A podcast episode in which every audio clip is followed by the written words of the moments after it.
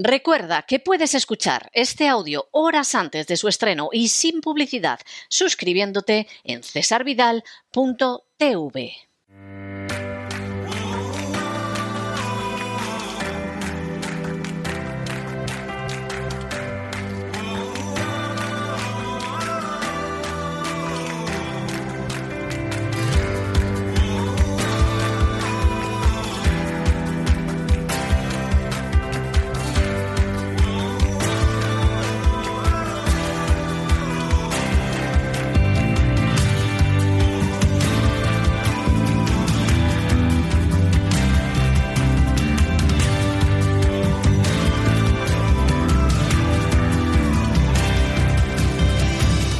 Sana con Elena Kalinnikova.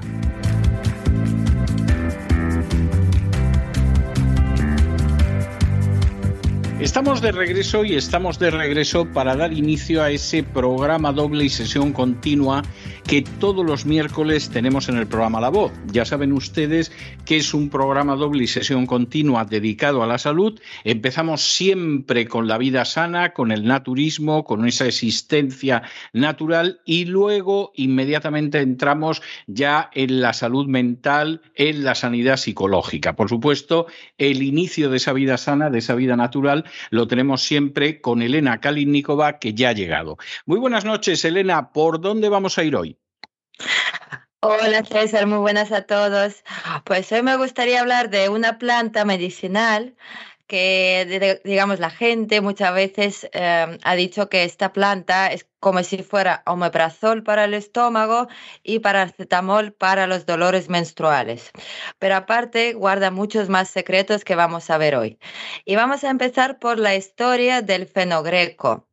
El uso medicinal de esta planta está presente en Capitulare de Vilis ver Curtis Imperi, que es en latín, una orden emitida por Carlo Magno que reclama sus campos para que cultiven una serie de hierbas y condimentos, incluyendo la fenigrecum, que es su nombre en latín.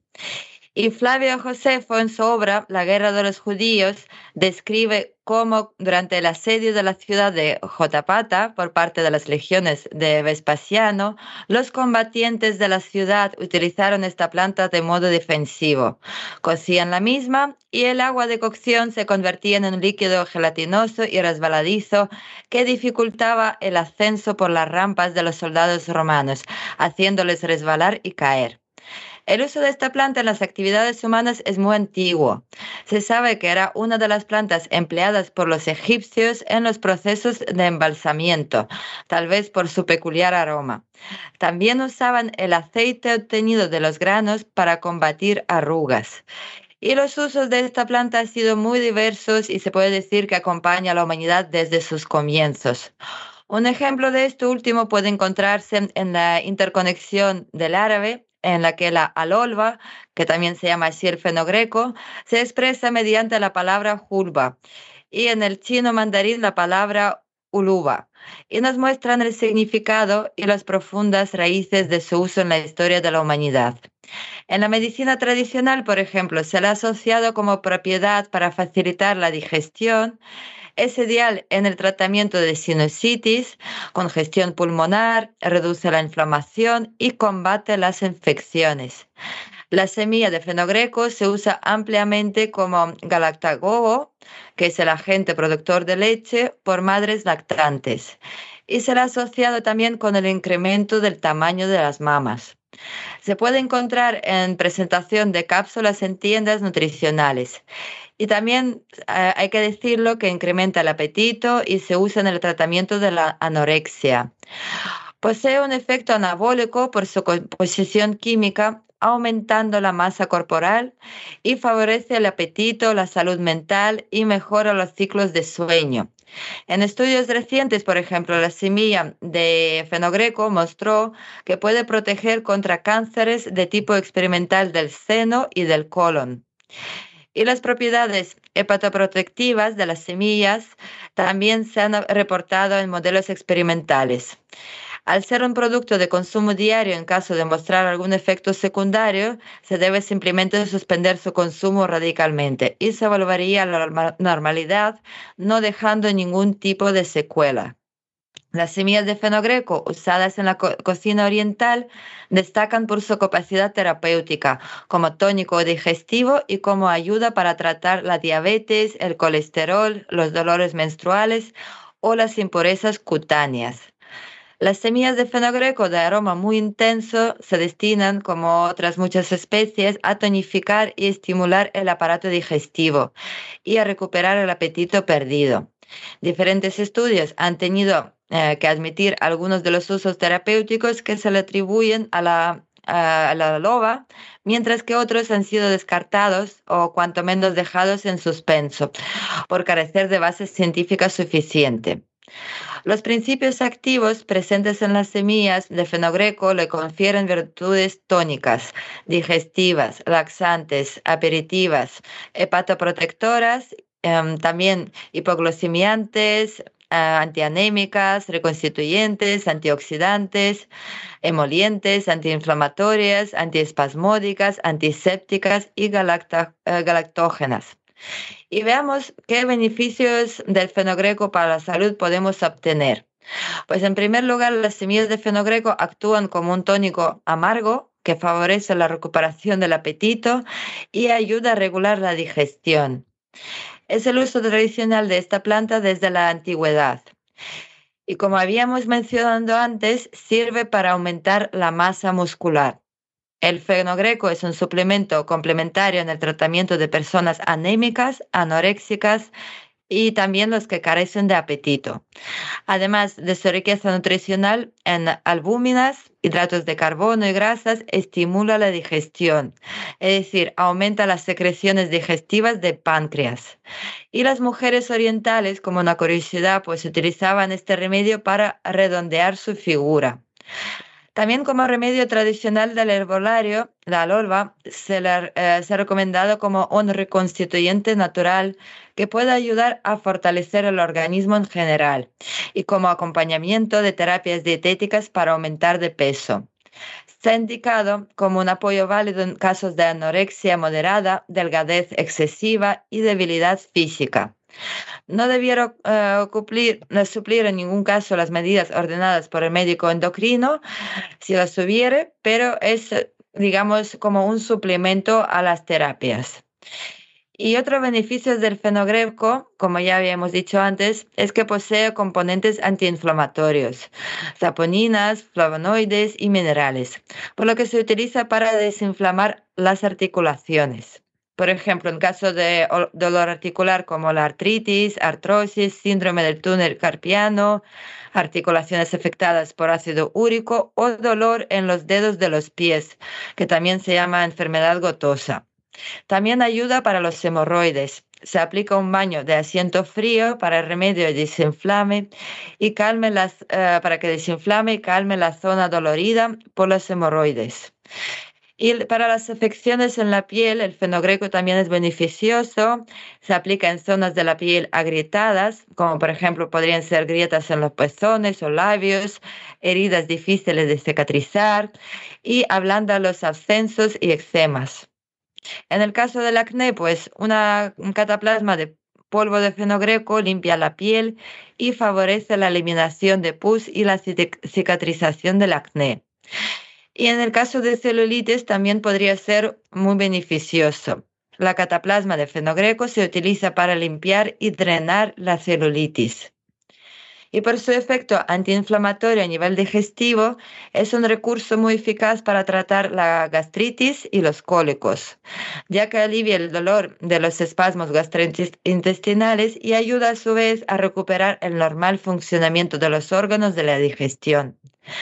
Pues el fenogreco tiene propiedades nutricionales que favorecen el aparato digestivo gracias a su contenido en albúmina y gracias a hidratos de carbono. Además, contiene mucílagos que contribuyen a proteger la mucosa estomacal en úlcera gástrica o la gastritis, entre otras patologías. Y es por esta razón que el fenogreco se ha hecho popular también como alternativa al omeprazol. Se le atribuye un ligero efecto antianémico por su importante contenido en hierro y vitaminas y puede ser útil para dar mayor consistencia a posibles dietas antianémicas en tratamiento de largo alcance, pero mejor, eh, mejor si se cuenta con un seguimiento clínico y por la alta presencia de mucílagos actúa como restaurador de las mucosas digestivas y favorece el, digamos, el peristalismo, siendo útil como remedio de apoyo en caso de estreñimiento ocasional o recurrente y también como un laxante suave. Puede ser útil para tratar la diabetes tipo 2 y en menor medida también de tipo 1. Se le atribuye un efecto hipoglucemiante suave y los datos se basan en eh, referencias históricas y también en estudios como realizado por un equipo de investigadores chino en colectivos femeninos universitarios aparecido en la revista Science en 2017. Según estos, en dosis diarias de entre 5 y 50 gramos de ingesta de fenogreco, se conseguiría disminuir el contenido de azúcar y urea en la orina, pero con dosis inferiores a 3 gramos este efecto pues sería irrelevante. Se trataría usted de... Sabe, usted sabe que aquí en Estados Unidos sobre todo se vende porque supuestamente aumenta el pecho y las nalgas de las señoras que lo toman.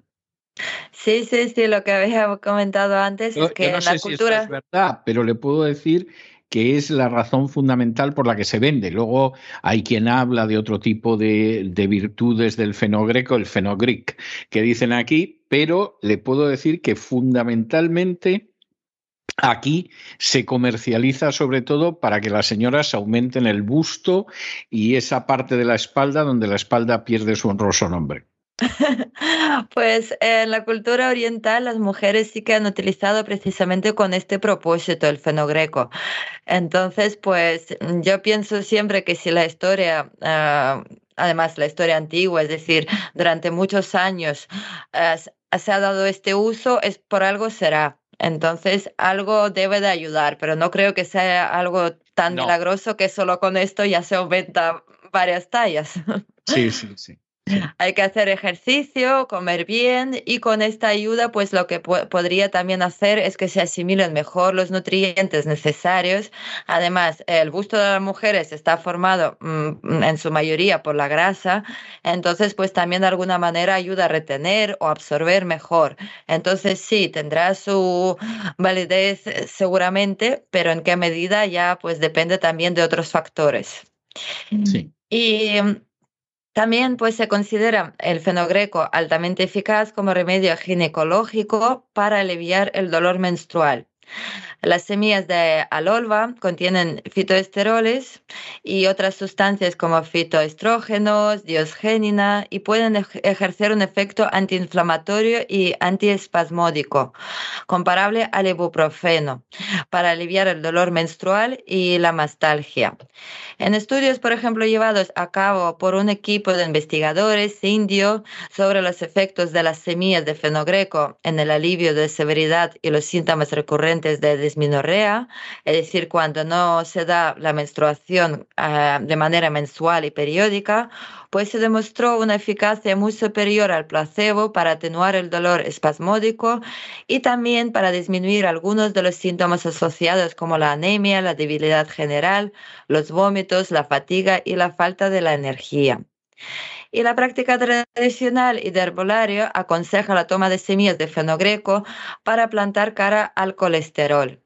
Podría ser eficaz para disminuir los niveles de colesterol total y los del colesterol malo o LDL, pero parecería que su efecto es mucho menor sobre las lipoproteínas de alta intensidad o HDL o los triglicéridos, según se desprende de diversos estudios.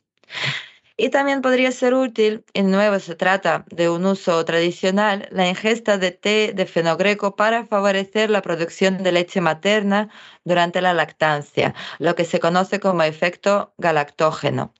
Se debe tomar eh, Sí, es muy curioso y también podría ser de gran ayuda, pero siempre hay que consultar con vuestro médico. Pues se debe tomar a partir de los dos o tres días después de dar a luz, es decir, muy recientemente, y, pero no todos los estudios parecen estar de acuerdo en su eficacia, sino que existe una cierta controversia al respecto.